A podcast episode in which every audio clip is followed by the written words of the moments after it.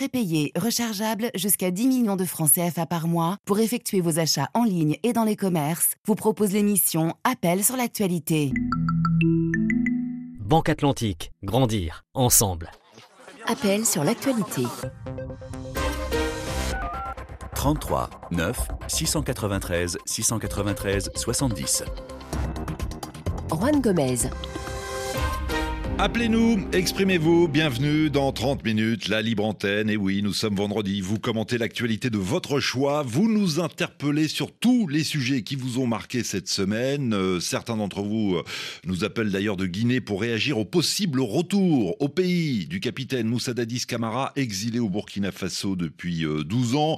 On nous interpelle, et vous êtes nombreux, sur la coopération militaire RDC-Ouganda pour traquer les rebelles ADF. Des réactions également sur la situation sécuritaire au Burkina, sur l'annonce en début de semaine d'une amnistie générale pour les rebelles au Tchad. On parlera également de l'entrée au Panthéon de Joséphine Baker, c'était mardi soir. Cérémonie très émouvante, nous dit un auditeur de Dakar. Et c'est promis, je prends l'engagement, nous vous redonnerons la parole ce matin sur l'attribution du Ballon d'Or 2021 à Lionel Messi. Voilà une récompense qui fait polémique. Vous nous rejoignez, vous lancez le débat 33 9 693 693 70. Mais d'abord, vos questions à la rédaction Apollo est avec nous, il est en Côte d'Ivoire. Bonjour Apollo. Bonjour euh, Juan Gomez. À Daloa, pour être précis. Merci de nous avoir appelés. Quelles sont vos questions, Apollo Ok. Une enquête de Reuters affirme que la Chine surveille des journalistes et des étudiants étrangers en utilisant la nouvelle technologie, notamment les caméras. Hmm. Concrètement, comment ces caméras de surveillance fonctionnent-elles? Est-ce que ce système est légal en Chine? Que dit la loi Alors, l'agence de presse britannique a effectivement révélé cette semaine que la province du Renan a installé un système de surveillance spéciale pour cibler les journalistes étrangers et les étudiants étrangers. Bonjour Stéphane Lagarde. Bonjour Juan, bonjour Apollo. Vous êtes le correspondant permanent de RFI à Pékin. Expliquez-nous comment fonctionne ce système euh, très sophistiqué. Alors, ce que dit l'agence Reuters qui s'est procuré euh, l'appel d'offres, hein, c'est un appel d'offres en fait qui a été passé par euh, les autorités de la province du Renan. On parle d'un document de 200 pages. Euh, c'est la province la plus peuplée de Chine, donc c'est au centre du pays. C'est un système elle demandait en tout cas la mise au point d'un système permettant de, personnaliser, donc de mettre à disposition des bases de données euh, Apollo, les enregistrements par exemple à l'hôtel. Hein. quand on s'enregistre ici à l'hôtel, on a un passeport, on est journaliste. Il faut savoir qu'en Chine, sur son passeport, euh, c'est marqué qu'on est journaliste quand on est étranger. Donc ça déclenche une alerte et quand on achète un billet de train, c'est pareil. Euh, il faut présenter son passeport, donc on, on sait qu'on est, on est journaliste. Et là, c'est envoyé un système central qui à son tour enclenche, d'après ce document, euh, donc cité par Reuters, c'est un système de traçage via des téléphones portables hein, quand on passe près d'une bande relais et les caméras à reconnaissance faciale, euh, reconnaissance donc des journalistes, mais aussi des étudiants étrangers, euh, selon ce document. À chaque fois que vous croisez une autorité en Chine, il faut le savoir aussi, on vous prend en photo, on vous prend très souvent en photo, mmh. et ces visages, ce visage, donc votre visage est mis dans, dans le système avec les caméras sont très performantes ici. Hein, les fabricants de, télésurveillance sont les meilleurs du monde. Ils vendent d'ailleurs ces caméras un peu dans le monde entier. Ces, caméras sont capables, dit-on, de reconnaître un individu même quand il porte un masque. Et ici, tout le monde porte un masque depuis euh, le début euh, de, de, la, pandémie. Donc ce document est une preuve de cette surveillance, encore une fois, ciblée, Juan, personnalisée des reporters. Une surveillance qui fonctionne un peu comme les feux de la circulation. Hein. Les reporters sont classés euh, rouges quand ils sont très à risque, selon les autorités, orange quand ils sont à risque moyen, et vert. Et en fonction de ces couleurs, on imagine que le système les, les, surveille plus ou moins avec euh, un système qui est relié aux forces de l'ordre. Hein. Ah oui, directement. Qui peut déclencher l'intervention des forces de l'ordre qui peuvent bloquer, par exemple, une voiture de journaliste qui se rend dans une zone sensible ou bloquer hmm. une interview. Oui, et puis euh, vous, vous parlez de ces couleurs euh, jaune, rouge, jaune, vert. J'imagine que les journalistes qui traitent des sujets hautement sensibles, le Tibet, Taïwan, Hong Kong et autres, sont pour le coup là classés, classés rouges. Est-ce que c'est légal, Stéphane Lagarde, ce système de caméra à reconnaissance faciale exclusivement pour les journalistes. Que dit la loi exactement en Chine? Alors évidemment, la loi ne dit pas ça. Non, non, il n'y a pas de loi qui dise qu'on doit surveiller les journalistes. Mais par contre, il y a, ce qui est étonnant et ce qui est paradoxal, euh, pas étonnant tant, que ça, mais en tout cas depuis quelques mois, l'État chinois a régulé, au contraire, a essayé de protéger ses données personnelles euh, quand elles concernent les compagnies privées. On a vu ce matin encore dans l'actualité que Didi Chunshin, qui est le plus grand, euh, la plus grande société de covoiturage, a dû quitter la bourse de New York parce que tout simplement l'État chinois considère qu'elle a beaucoup de données sensibles, elle a des millions, des centaines de millions d'utilisateurs et qu'elle veut pas que ces données partent à l'étranger. C'est aussi pour protéger évidemment les clients de ces entreprises privées parce que les caméras de reconnaissance faciale sont partout ici. Hein. C'est dans toutes les mégalopoles, donc peuvent être utilisées à l'entrée d'une université. Ce qui est marrant, c'est que, ce qui est pas marrant, pardon, pour nous en tout cas, c'est qu'évidemment, euh, l'État, lui, n'est pas soumis à ça. Et le parti, donc, il peut contrôler tout ce qu'il veut comme, euh, comme données, euh, et donc il peut effectivement récupérer ces données. Il y a encore une fois des, des, des, caméras partout. Moi, je voulais juste donner une anecdote quand même considérant, euh, concernant le Renan, parce que c'est important, c'est ce qu'on a vécu. On était donc pour couvrir, c'est arrivé, cet appel d'offres est arrivé juste après le, le, le, les inondations du Renan. Vous savez, ces grandes inondations cet été, vous en avez peut-être entendu parler, Apollo, donc ça a attiré beaucoup de journalistes étrangers. On était là-bas, et pendant quelques jours, tout le, tout le système d'électricité a été coupé à cause des inondations, les Wi-Fi aussi, et donc eh ben, le bordage des téléphones n'a pas pu se faire. Euh, L'enregistrement à l'hôtel, ce n'est pas relié à la police. Euh, ils pouvaient plus du tout nous voir. Les caméras étaient aveugles justement. Et comme les autorités euh, aiment beaucoup ici, en tout cas, contrôler le narratif, surtout sur les, les contrôles, euh, sur, sur, ces catastrophes.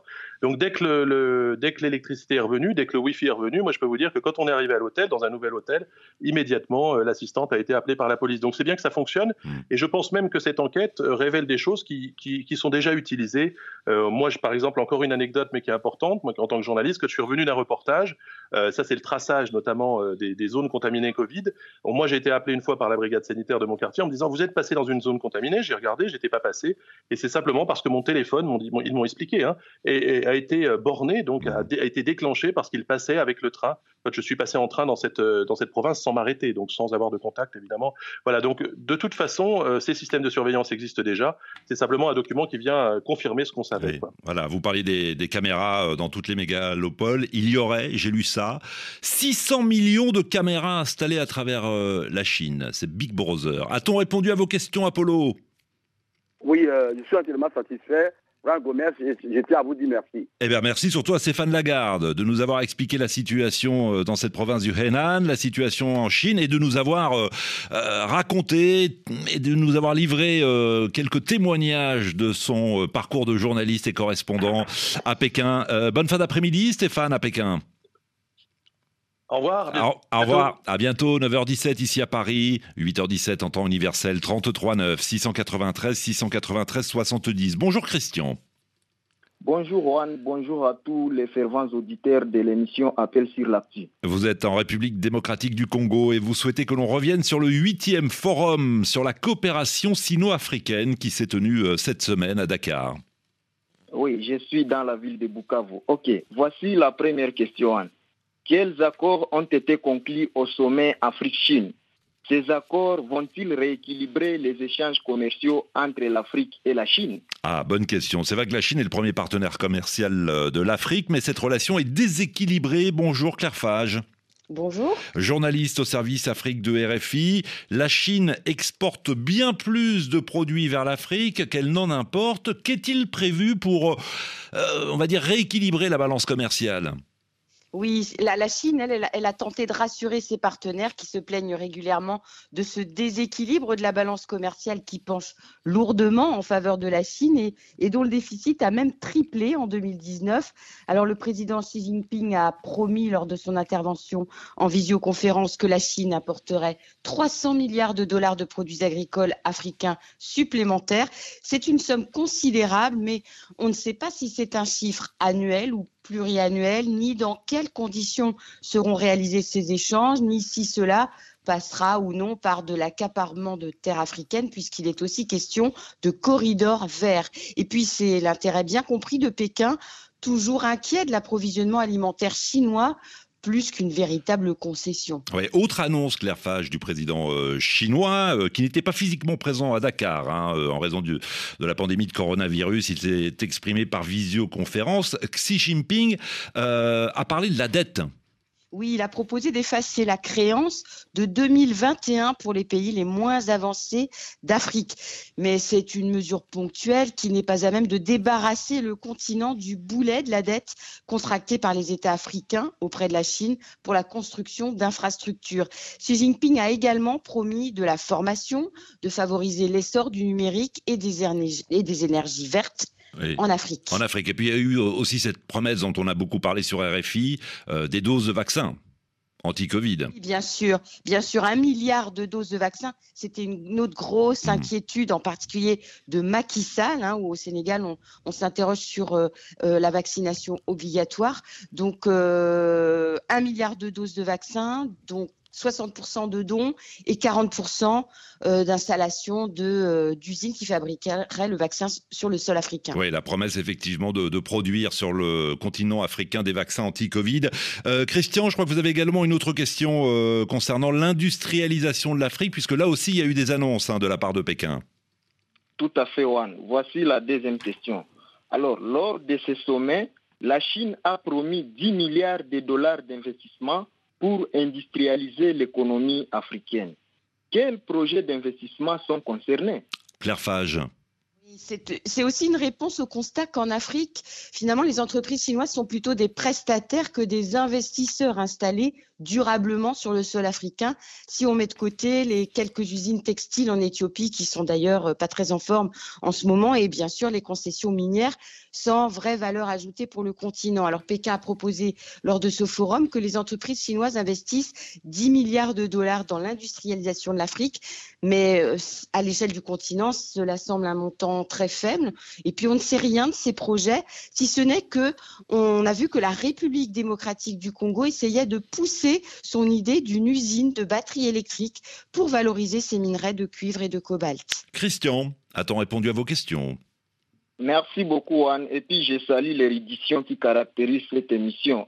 J'ai dit bon courage à Amandine et Dimitri. Ah, Amandine et Dimitri que vous avez euh, au standard. Euh, ce sont nos stagiaires qui nous donnent un vrai coup de main tous les matins pour euh, vous rappeler, recueillir vos questions et nous les transmettre à nous ici en studio. Merci infiniment, Christian. Bonne journée à Bukavu. Claire Fage, à bientôt. Journaliste au service Afrique de RFI. Bonjour Pascal Thibault. Oui, bonjour Juan. Correspondant de RFI à Berlin, on s'est permis de vous appeler ce matin car Alassane, qui est à Bamako, a des questions sur un procès, procès qui vient de se terminer en Allemagne, qui est qualifié d'historique par euh, certaines organisations de défense des droits humains. Bonjour Alassane. Oui, bonjour Monsieur Juan Gomez. bonjour à tous les auditeurs de la RFI. Et j'allais dire que nous vous écoutons avec Pascal Thibault, notre correspondant en Allemagne. D'accord, Monsieur Juan Gomez. En Allemagne, un tribunal de Francfort a condamné un Irakien membre de l'État islamique pour le meurtre d'une enfant de la communauté yézidi. Et c'est la première fois qu'un tribunal qualifie ce genre de, ce genre de crime mm. de génocide. Alors, M. Juan Gomez, euh, pourquoi utiliser ces termes Est-ce que d'autres procédures judiciaires pourraient voir le jour contre d'anciens djihadistes. Alors, anciens djihadistes, effectivement, condamnés à la perpétuité pour avoir laissé mourir de soif une jeune fille de 5 ans, une fille de la communauté yézédi. Pascal Thibault, il a été condamné euh, et reconnu coupable de crimes contre l'humanité, crimes de guerre, coupable également de génocide. Il me semble que c'est la première fois qu'un tribunal reconnaît comme génocide le calvaire des yézédis. Oui, tout à fait. C'est une première considérée, vous le disiez, par euh, des organisations de défense des droits de l'homme euh, comme euh, historique. Alors un génocide, ça signifie qu'il y a la volonté politique d'un État ou en l'occurrence d'une organisation, l'État islamique, de supprimer, d'anéantir une minorité ethnique ou autre. Et donc c'est ce qu'a décidé le tribunal de Francfort cette semaine au terme d'un long procès de 20 mois.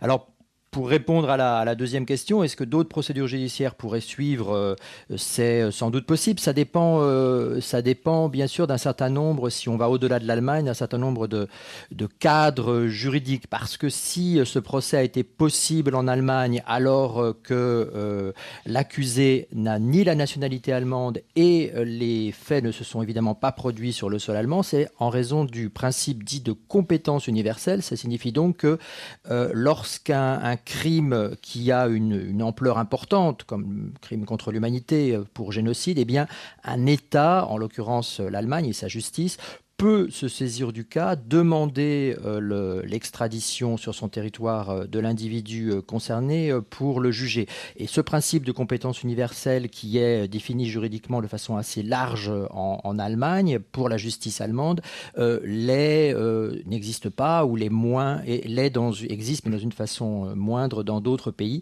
où des procédures sont peut-être plus compliquées. L'Allemagne a déjà prononcé, il me semble, des condamnations contre d'anciens djihadistes. Oui, tout à fait. ce n'est pas une, pas, une, première en tant que telle, effectivement. Tout à fait. Merci beaucoup. On a dit l'essentiel, Pascal. Oui, je pense. Je pense, moi aussi. Non, mais on ne sait jamais. Vous êtes sur place, mieux informé évidemment que moi. Alassane, a-t-on répondu à vos questions? Oui, M. Juan Gomez, exactement. Merci à Pascal. Pascal Thibault, correspondant à Berlin. Alassane, je vous souhaite une belle journée. À Bamako, la dernière question de la semaine. Euh, Dumbo, soyez le bienvenu. Bonjour Juan. Comment allez-vous, Dumbo? Très bien. Très bien. Bah écoutez, soyez le bienvenu. Nous vous écoutons. Vous avez des questions concernant euh, une opération militaire conjointe entre le Burkina Faso, la Côte d'Ivoire, le Togo et le Ghana. Oui. Alors, une opération antiterroriste conjointe euh, entre des pays de l'Afrique de l'Ouest a permis d'interpeller plus de 300 suspects entre le 21 et le 27 novembre. Mhm. Alors, Juan, j'ai quelques interrogations à ce sujet. Allez-y. Comment cette opération a-t-elle été menée et coordonnée? Alors, c'est une bonne question, effectivement. Il y a eu tout de même sur le terrain euh, plus de 5700 militaires mobilisés. Mahamadou euh, Sawadogo, bonjour. Oui, bonjour Juan. Merci d'être avec nous et de nous accorder quelques minutes. Vous êtes spécialiste des questions de sécurité au Burkina Faso. Euh, durant cinq jours, des militaires du Burkina, de la Côte d'Ivoire, du Togo et du Ghana euh, ont donc travaillé ensemble. Racontez-nous ce que vous savez évidemment, euh, comment cette opération a été, a été menée, coordonnée? De ce qu'on sait, c'est que c'est une opération qui a été menée à peu près un peu trop, pas trop dans le, dans plutôt dans le secret des dieux. Mhm. Et c'est à la fin des opérations que nous avons été euh, informés par le ministre de la Sécurité qu'il y avait une opération en cours. Mais il faut remarquer que euh, une telle opération conjointe est régulièrement euh, menée au moins une ou deux fois par an, ah oui. et à l'initiative de l'initiative d'Accra. Et donc, c'est impulsé par l'initiative d'Accra qui mène ces genres d'opérations.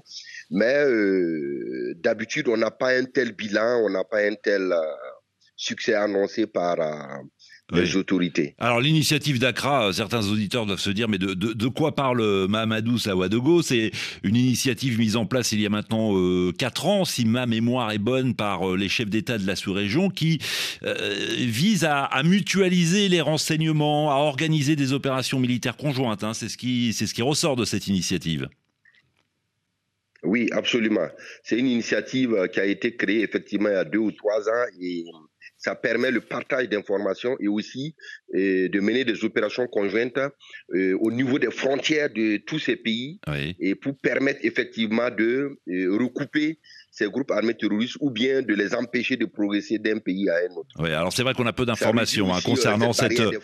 Oui. Ouais, on a peu d'informations effectivement concernant cette dernière opération militaire conjointe. Elle a eu lieu il y a, il y a quasiment deux semaines. On a eu connaissance de cette opération euh, en début de semaine avec effectivement peu d'informations et on le sait bien, Mamadou Sawadogo, l'armée est réputée pour rester euh, muette.